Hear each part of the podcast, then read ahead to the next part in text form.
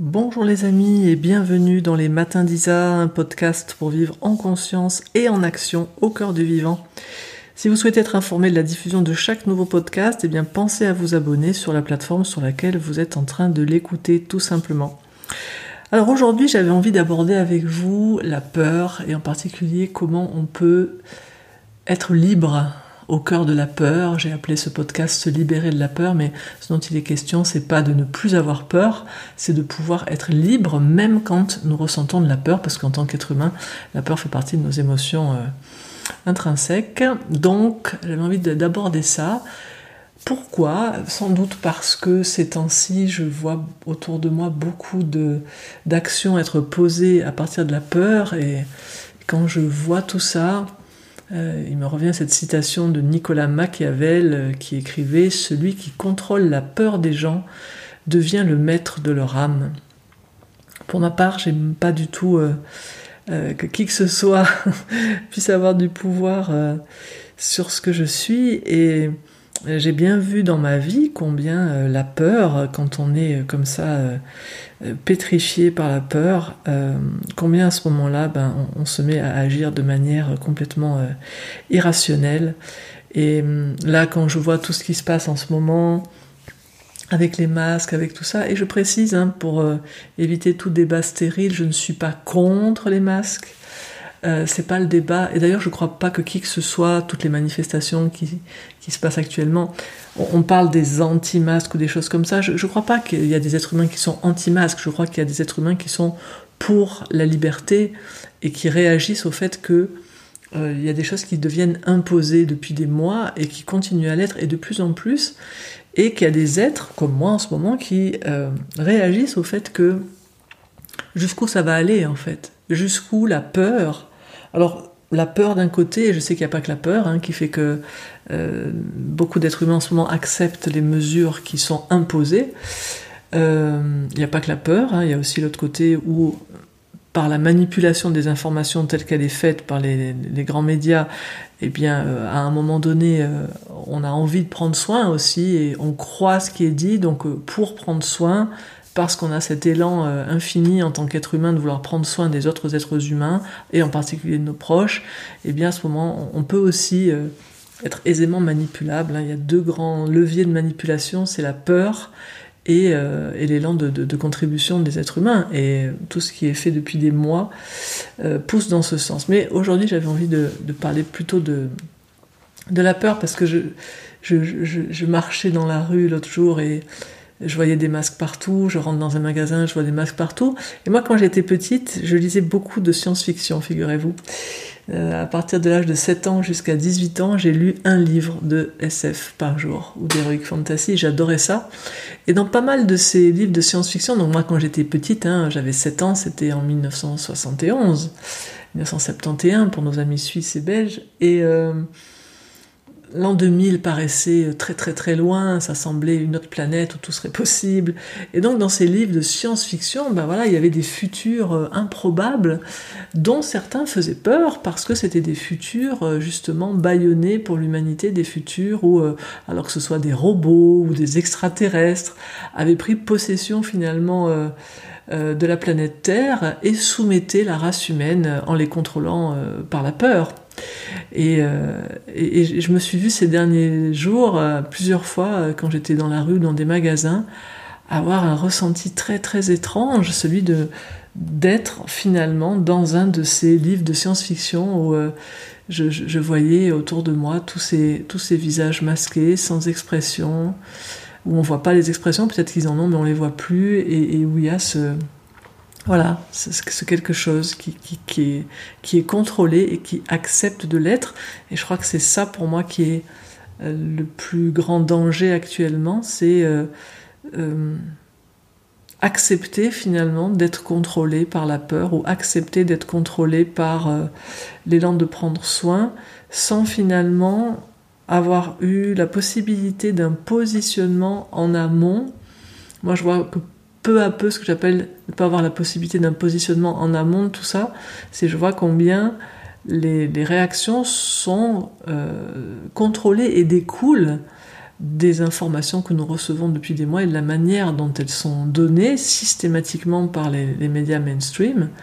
Euh, j'ai publié il y a quelques jours euh, dans mon groupe Facebook au service de la vie cette vidéo d'un médecin espagnol qui travaille dans les hôpitaux et voilà qui est là avec son bon sens de praticien du terrain euh, et, qui pendant toute l'interview euh, euh, réplique très calmement, hein, mais en disant non à chaque fois à tout ce que la journaliste essaye de lui faire dire.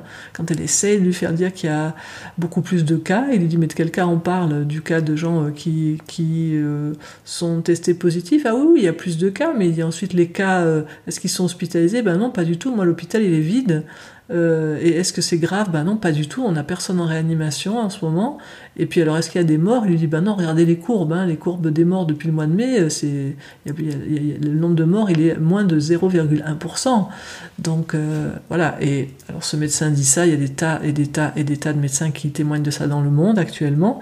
Et l'observation, ce qu'on voit, c'est qu'ils sont systématiquement censurés sur YouTube, sur Facebook, sur Instagram. Et que dès que quelqu'un actuellement ose partager ce qu'il voit d'une réalité du terrain qui n'a rien à voir avec celle qui est diffusée par les médias, il se fait traiter de conspirationniste ce qui est le, mot. Je, regardais euh, un film la dernière fois à la télé euh, sur Hollywood à l'époque euh, de, tout ce qui était la vague anticommunisme. Et à l'époque, voilà, le gros mot c'était communiste. Dès qu'on avait traité quelqu'un de communiste, il était complètement dévalidé, il pouvait plus rien dire, il pouvait plus rien faire, il perdait toute, toute validation sociale.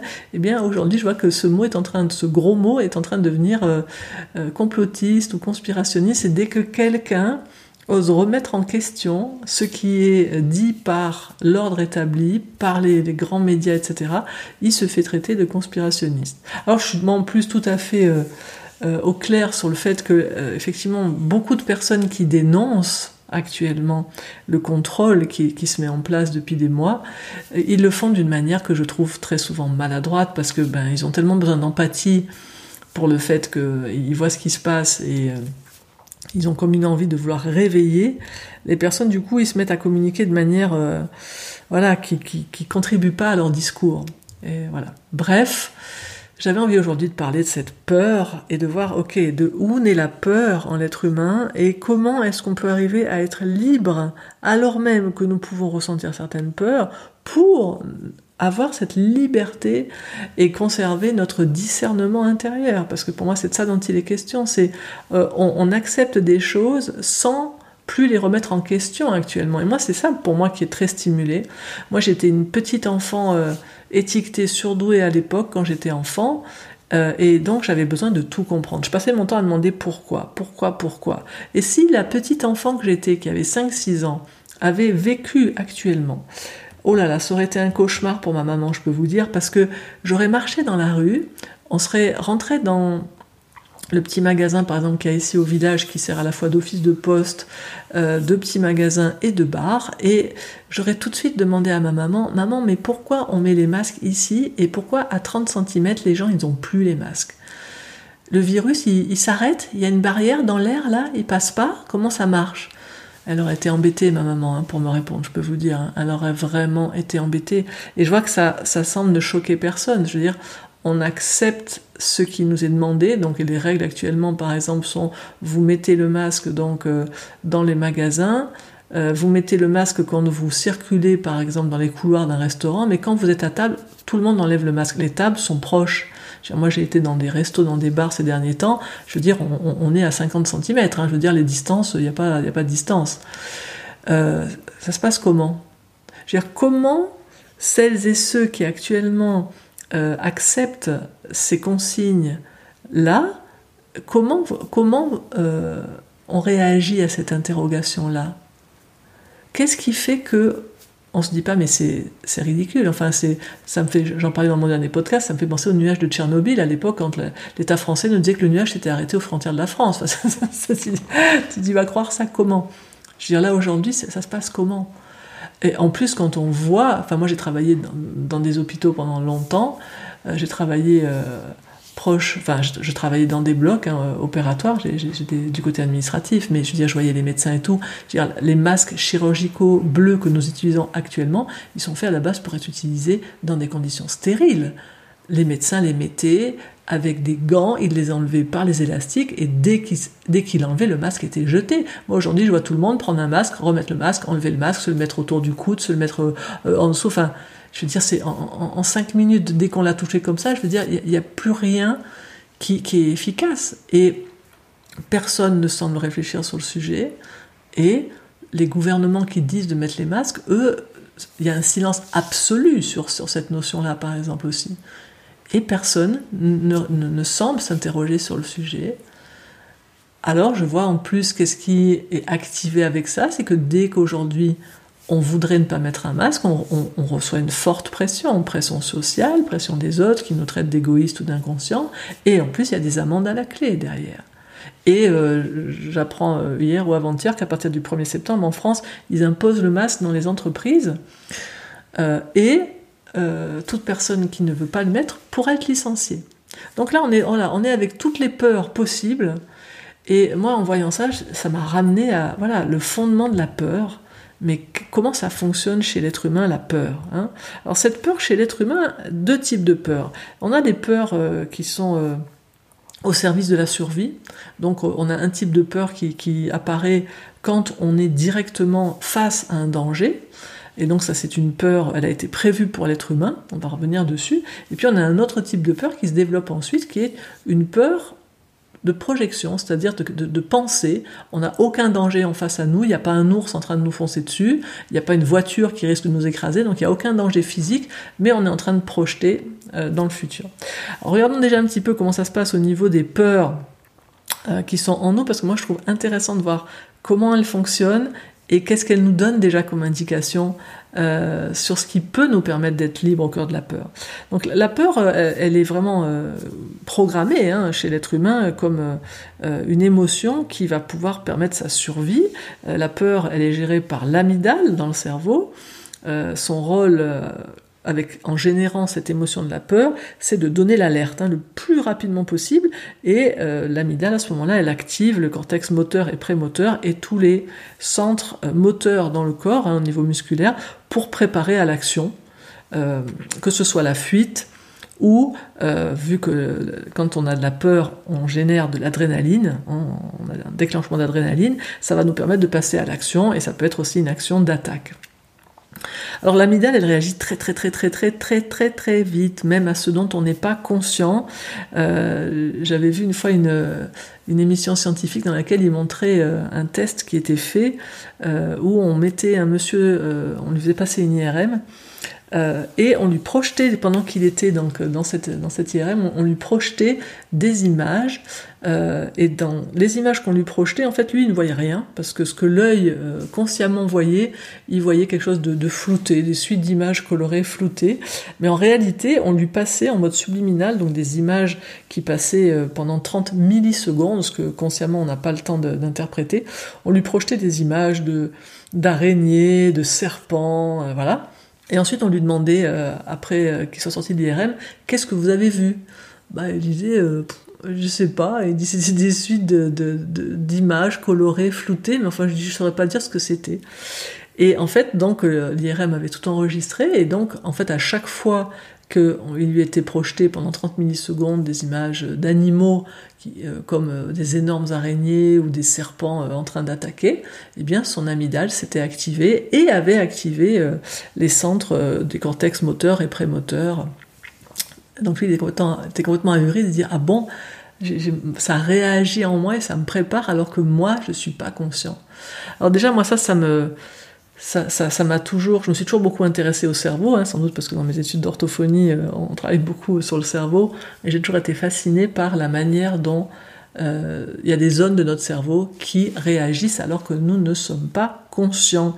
Et comme moi, vous le savez sans doute, je suis assez passionnée par la conscience, ça me laisse toujours un petit peu euh, sur le qui-vive quand je, me rends compte que la manière dont nous sommes constitués fait que nous pouvons réagir en amont de notre conscience, en amont de notre volonté donc. Hein. Donc à la base, ce, cerveau avec cette amygdale, il peut euh, déclencher, se préparer quoi, à être en alerte alors même que nous, on n'est même pas conscient. Alors ça c'est cool, c'est assez cool euh, au niveau de la survie. Par contre, quand, on va le voir après, euh, parce qu'on génère des, des, pensées projectives de peur, on va déclencher la même chose. On va déclencher ces, mêmes réactions qui peuvent euh, voilà, nous alerter, nous mettre en mode fuite ou en mode attaque, euh, alors qu'il ne se passe rien. Donc pour moi, c'est plus, euh, plus gênant à ce moment-là. la peur, une autre expérience moi qui m'a beaucoup plu, pour ce qu'elle indique dans les manières qu'on peut avoir de se sortir de la peur, euh, c'est une expérience qui a été faite euh, il y a très longtemps par des psychologues, des psychologues, oh là là, on va y arriver, des psychologues américains qui s'appellent Gibson et Walk. C'est le test de la falaise visuelle. Qu'est-ce que c'est le test de la falaise visuelle? C'est un test qu'on fait passer à, des enfants en bas âge euh, qui marchent à quatre pattes.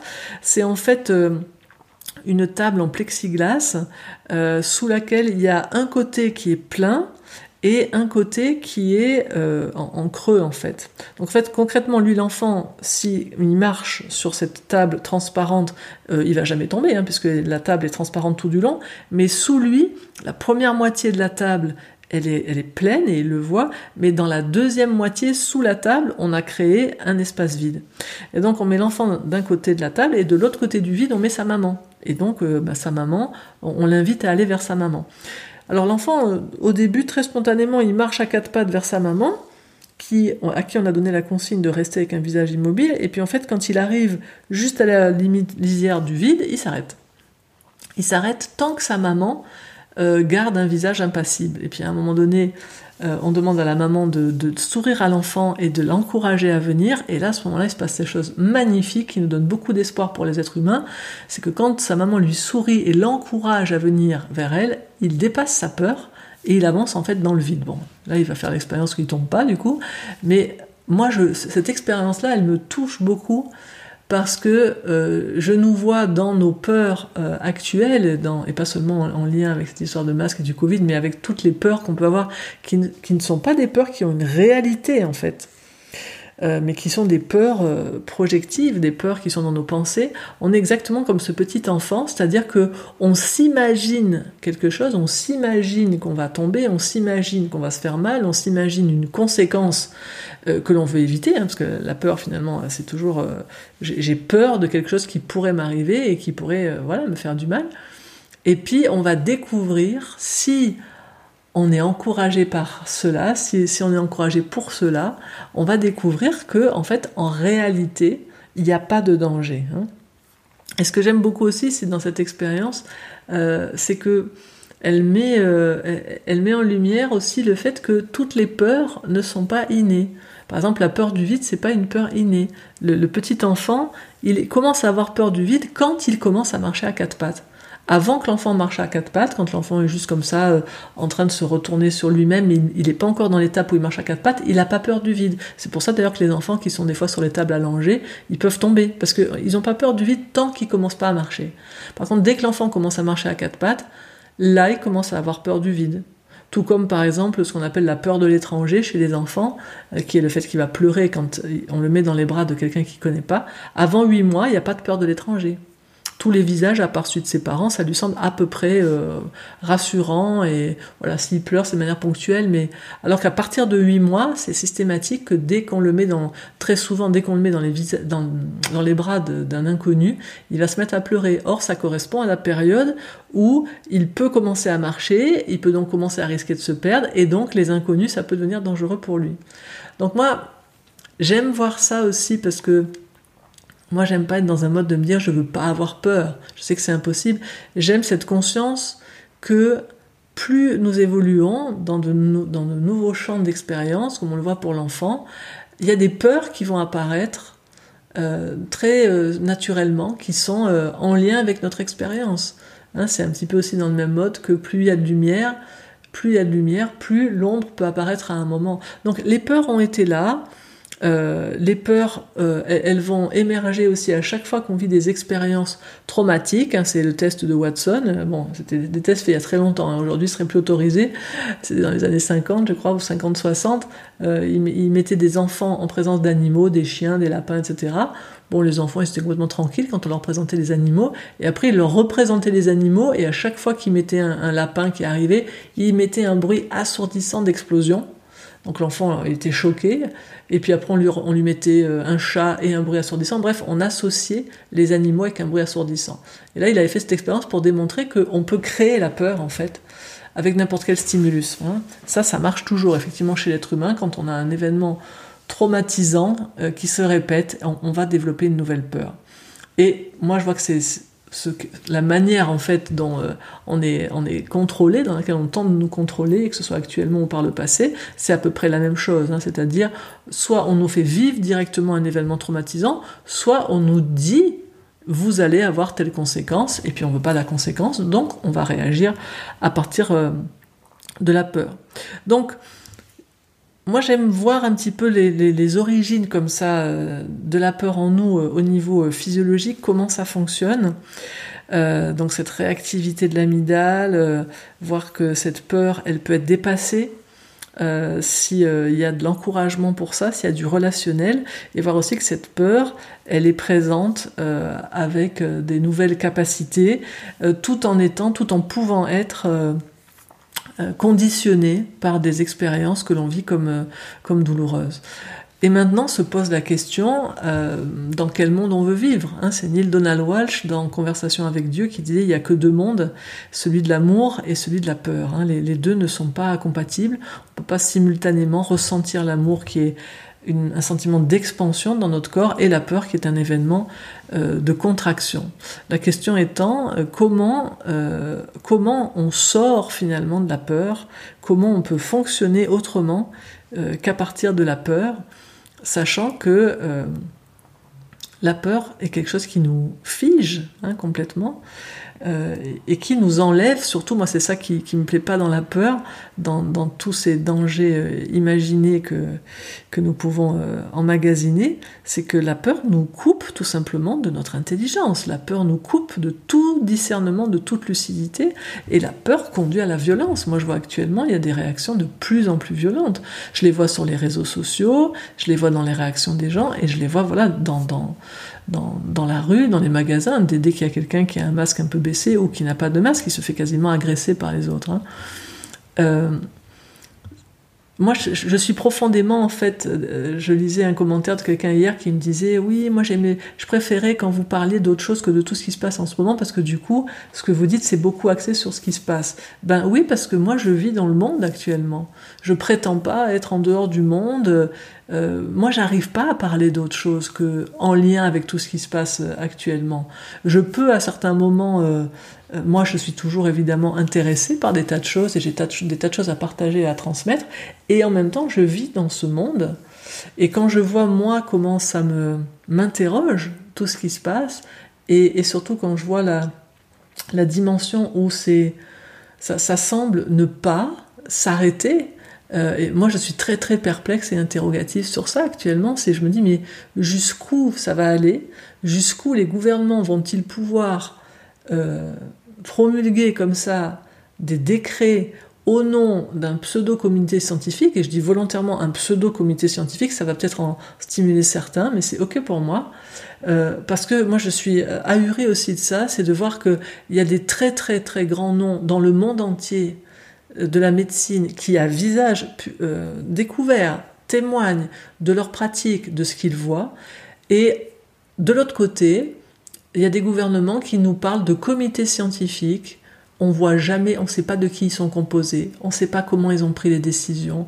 Écouté une interview du professeur Toussaint avant-hier euh, qui, parlait du fait qu'un des membres du comité scientifique français, au moment où il a validé euh, un des décrets qui est en, cours, était euh, en vacances et n'avait pas du tout les éléments du dossier sous les yeux. Enfin bref, je veux dire, on, accepte sous couvert de la peur et de vouloir prendre soin des autres.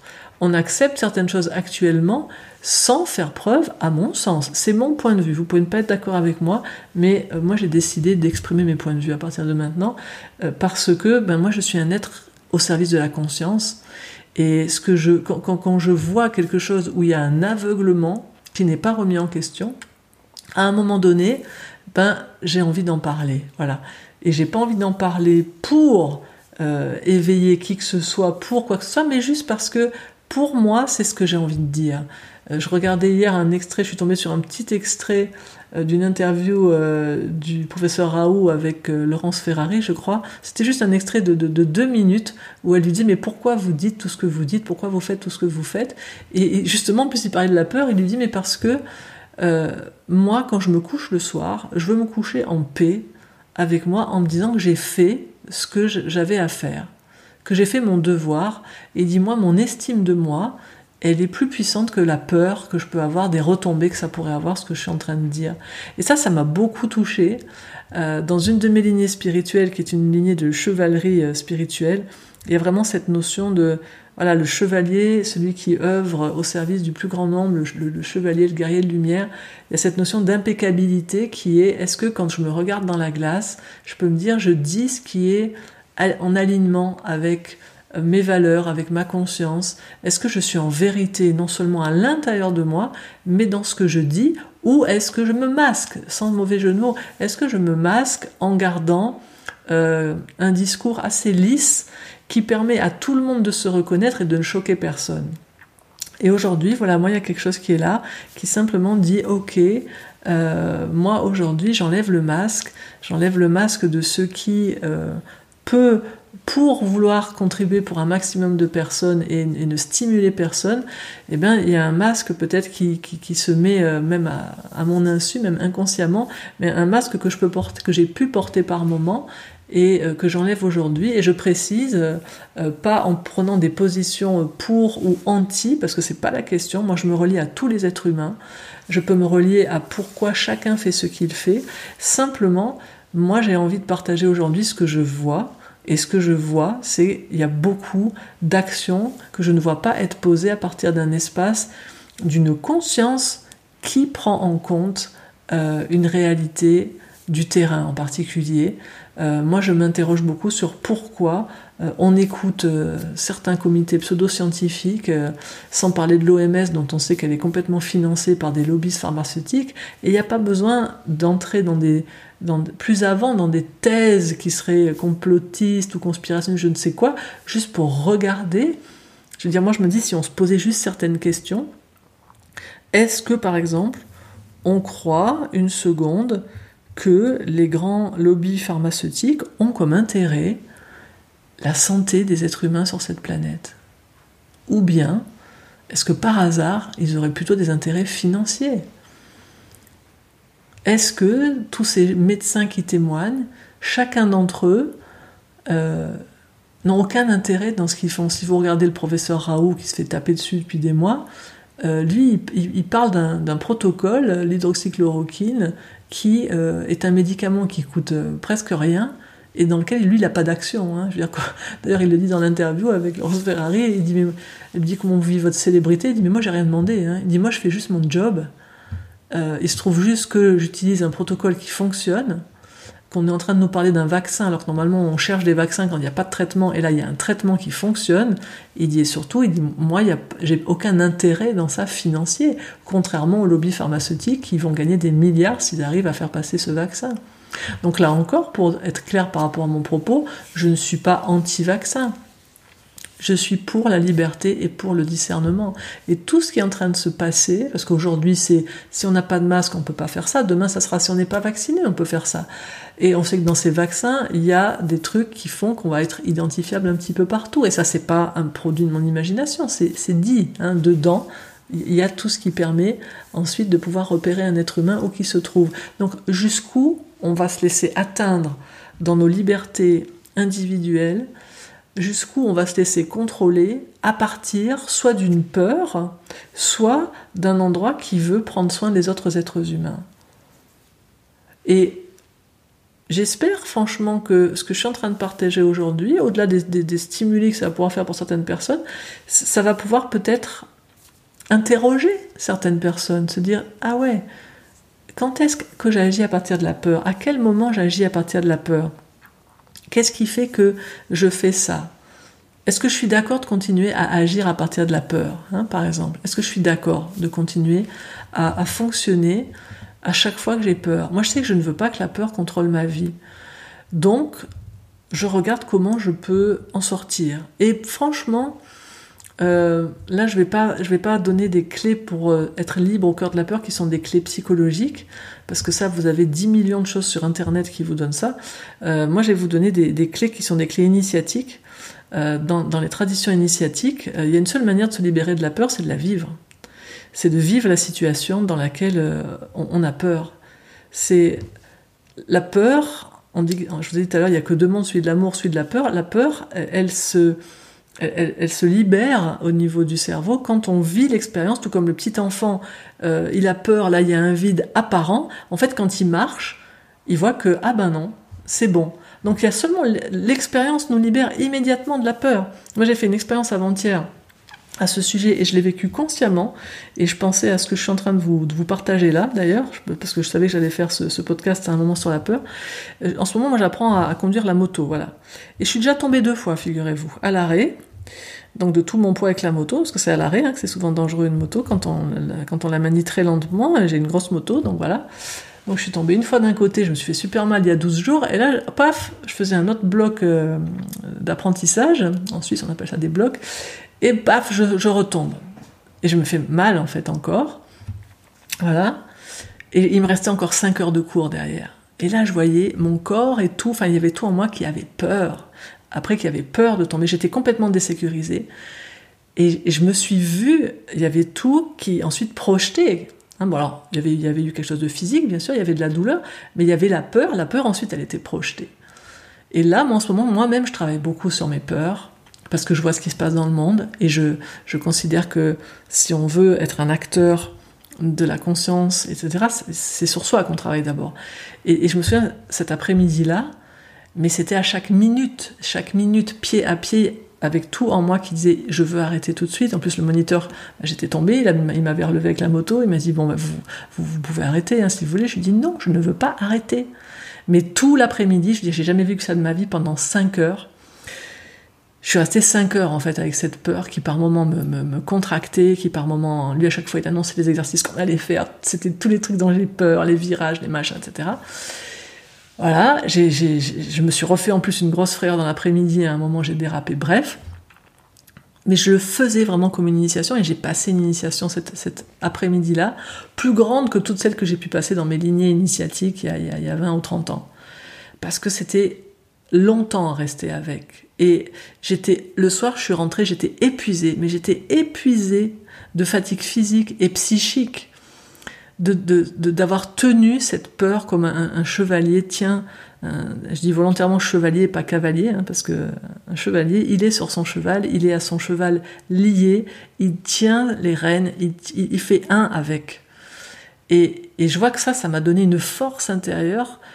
Euh, de rester avec ma peur, je vois qu'en tant qu'être humain, tant qu'on ne peut pas rester comme un chevalier en étant lié à tout ce qui s'agite en nous, l'amygdale qui, qui commence à, tout agiter dans le corps, l'adrénaline qui nous traverse, et tout ça qui provoque la plupart du temps des réactions de fuite et de soumission, euh, ou parfois d'attaque ou de rébellion, mais dans tous les cas qui ne nous laissent pas libres, je vois que la seule manière, c'est de le vivre et de rester avec et de, de, faire petit au début, de dire ok je reste une minute avec ma peur, je, je vis ce qu'est ma peur et je, je, fais un petit peu de qu'est-ce que je qu'est-ce que je vivrais, quelle conscience j'aurais si je restais un petit peu plus avec ma peur, quelle énergie j'aurais si je restais avec ma peur sans faire ce qu'elle me demande de faire, quel espace je serais, quel espace je serais intérieurement si je restais un peu avec cette peur, quel choix je ferais si je restais avec cette peur plutôt que de passer à l'action?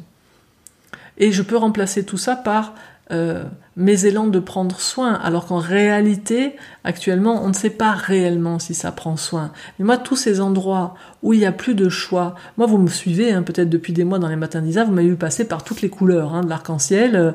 Euh, je veux dire, à une époque, j'invitais, oui, restez chez vous, etc. Parce que moi-même, je croyais ça à ce moment-là. Aujourd'hui, je vous partage mon point de vue, ça sera peut-être pas le vôtre, et euh, voilà, c'est parfait, quoi. Je veux dire, euh, je suis pas en train d'essayer de vous, de vous imposer mon point de vue, mais par contre, je vais arrêter arrêter de pas donner mon point de vue. Ça, c'est clair, parce que sinon, je peux plus me regarder dans la glace le soir. Donc, je donne mon point de vue. Et simplement, je vous donne un point de vue qui est un point de vue qui se malaxe tous les jours. Et si demain je vois autre chose, je dirai autre chose. Mais tout ce que je veux, moi, c'est être libre au sein de tout ça. Et donc le point de vue que j'ai aujourd'hui, Peut-être qu'il rejoindra le vôtre et ça vous fera du bien. Peut-être qu'il il, rejoindra pas le vôtre et ça va vous stimuler. Mais dans tous les cas, moi, ce que je vous invite, pour moi, et je reviens quand même sur ce que j'ai dit dans des podcasts précédents, l'intention, c'est pas de, tenir un point de vue. Moi, si je vous partage mon point de vue aujourd'hui, c'est juste pour vous dire, voilà un point de vue que j'ai à partir d'un espace qui n'est pas contrôlé par la peur ou par quelque chose qui voudrait aveuglément prendre soin des autres. C'est un point de vue qui a été malaxé dans tous les sens et qui est libre en fait de la peur. Il est libre au cœur de la peur. Ça veut pas dire j'ai pas de peur, mais je suis libre dans cette peur, tout comme je suis restée la dernière fois 5 heures avec un corps contracté, des émotions, tout en moi qui disait mais tu vas te tuer, mais arrête quoi. C'est pas ton âge d'aller faire de la moto, mais t'es complètement taré, regarde autour de toi, t'as que des gamins de 18 ans dans ce cours, qu'est-ce que tu fous là, tu sais pas bien le faire en plus, arrête, t'es nul. Tout ce truc pendant 5 heures, et moi qui tenais au milieu en disant non, j'ai dit que je fais ça, et je vais continuer ça, et point, je veux pas être contrôlé par mes peurs. Donc, pour moi, l'idée aujourd'hui dans ce podcast où j'ai très très conscience que je vais stimuler beaucoup beaucoup beaucoup de personnes avec ce que j'ai partagé de mon point de vue, mais j'aimerais vraiment que vous entendiez que mon intention n'est pas de défendre un point de vue, mais de parler de interroger un point de vue si ce point de vue est contrôlé par la peur. Hein. Jusqu'où je vais si je suis dans la peur? C'est Christophe Colomb, enfin en tout cas on lui attribue cette citation, euh, il aurait dit tu ne traverseras jamais l'océan si tu as peur de perdre de vue le rivage. Et oui, c'est jusqu'où je vais, dans quel océan je navigue quand j'ai quand je, quand peur. La peur, les peurs que nous ressentons actuellement, elles sont un produit des pensées que nous créons. Le danger est très réel, mais la peur, à un moment donné, elle devient un choix. Et le courage, dont l'étymologie c'est le cœur, eh bien, euh, c'est le courage, c'est ce qui nous amène par amour pour nous-mêmes et peut-être pour d'autres êtres et pour l'humanité à s'exercer à ne plus avoir peur. Hein. C'est Platon qui disait les vrais philosophes s'exercent à mourir et ils sont de tous les hommes ceux qui ont le moins peur de la mort. Cette peur de la mort qui origine toutes les autres peurs, si on s'exerce pas, comme dit Platon, à mourir, donc si on s'exerce pas à avoir peur, ben on va continuer à avoir peur. Et moi je me voyais quand je tombais, là je me disais bon ben je suis tombée deux fois, euh, jamais deux ans trois, hein, je suis pas encore remontée depuis, mais je pensais à cette petite phrase de la sagesse juive qui dit le sage tombe sept fois et se relève huit. C'est peu importe combien de fois on tombe, c'est combien de fois on se relève. Et je conclurai ce podcast par cette citation de Dune. Je vous ai dit que je lisais beaucoup de livres de science-fiction quand j'étais jeune, et la saga de Dune de Frank Herbert, avec son nombre de volumes, il y en a je ne sais plus combien, 7 ou 8 volumes. Euh, dans Dune, il y a cette phrase magnifique où à un moment donné, euh, le Messie de Dune, celui qui, deviendra le Messie de Dune, euh, on, lui propose un exercice dans lequel on lui demande de mettre ses mains dans une boîte, et j'avais adoré ça, parce qu'en fait, il n'y a rien dans la boîte. Mais par induction mentale, une des, prêtresses du Bene Gesserit, elle s'appelle comme ça dans la série Dune, par induction mentale, elle lui fait croire que ses mains sont en train de brûler, et par induction mentale, elle lui envoie de la douleur. Et ça, je me dis, waouh, ça c'est vraiment ce que nous vivons. C'est-à-dire, il n'est pas vraiment en train de brûler. Il sait que ses mains ne sont pas en train de brûler. Il sait que tout ça est une induction, une, induction mentale. Il a conscience que c'est dans son mental qu'il a la peur. Et qu'est-ce qu'il va faire? Et en fait, il, récite en boucle ce mantra que je l'avais appris par cœur à l'époque et qui est Je ne connaîtrai pas la peur, car la peur tue l'esprit. La peur est la petite mort qui conduit à l'oblitération totale. J'affronterai ma peur, je lui permettrai de passer sur moi et au travers de moi. Et il répétait ça en boucle. Je ne connaîtrai pas la peur, car la peur tue l'esprit. La peur est la petite mort qui conduit à l'oblitération totale. J'affronterai ma peur, je lui permettrai de passer sur moi et au travers de moi. Alors je fais le vœu que ce podcast aujourd'hui, franchement, euh, il n'a il pas la clarté que j'aimerais, parce que euh, je suis en préparation de stage, j'ai pas eu le temps de, me poser comme je fais d'habitude et, de me dire ok, je, je dis les choses dans cet ordre. Donc je vous le livre juste avec mon cœur et sans peur. Il n'est pas parfait, il est ce qu'il est, il contribuera comme il contribuera ou pas, mais j'avais juste envie de vous le partager ce matin depuis cet endroit qui a envie d'être libre au cœur de la peur et qui a envie de contribuer à ce que chaque être humain puisse être libre au cœur de ses peurs et que notre humanité n'agisse plus à partir de la peur. Voilà les amis, je vous souhaite une belle journée. Si vous souhaitez faire un pas de plus avec moi, bah, vous pouvez bien sûr me retrouver dans les parcours en ligne du club CNV et du club Communication. Vous pouvez aussi retrouver tous les précédents matins d'Isa en vous rendant sur mon site au dans la rubrique ressources et audio. Il n'y aura pas de matin d'Isa samedi prochain justement parce que je suis en stage. Donc le prochain matin d'Isa, on se retrouve, je crois que c'est le premier samedi de septembre. D'ici là, je vous souhaite tout le meilleur dans un monde intérieur sans peur, ou bien dans un monde intérieur où s'il y a de la peur, on s'en libère. À bientôt les amis, au revoir.